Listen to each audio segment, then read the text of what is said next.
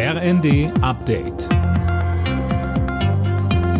Stündlich neu. Auf den Punkt informiert. Ich bin Linda Bachmann. Guten Abend.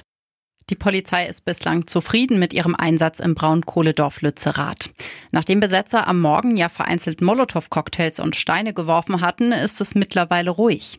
NRWs Innenminister Reul sagte, alles läuft planmäßig. Die Polizei ist jetzt dabei, die besetzten Häuser zu räumen, so Reul. Und weiter? RWE, also der Besitzer des Grund und Bodens, hat heute mit hoher Geschwindigkeit einen 1,7 Kilometer langen Zaun rund um Lützerath errichtet. Auch das war lange und gründlich geplant und dient logischerweise dazu, weiteren Zulauf von Besetzern zu verhindern.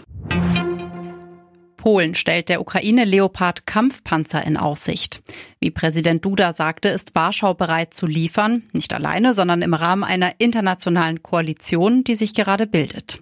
Ob Deutschland dabei ist, ist noch unklar.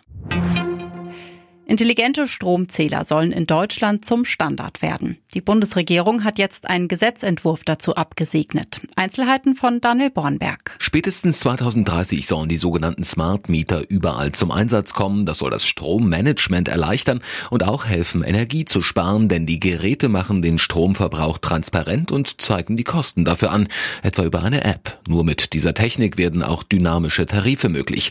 Die sollen alle Versorger ab 2025 anbieten anbieten müssen. Strom soll dann je nach Tageszeit, Angebot und Nachfrage billiger oder teurer sein. Chaos im US-Luftverkehr. Wegen eines Systemausfalls bei der Flugaufsichtsbehörde FAA mussten alle Inlandsflüge stundenlang am Boden bleiben.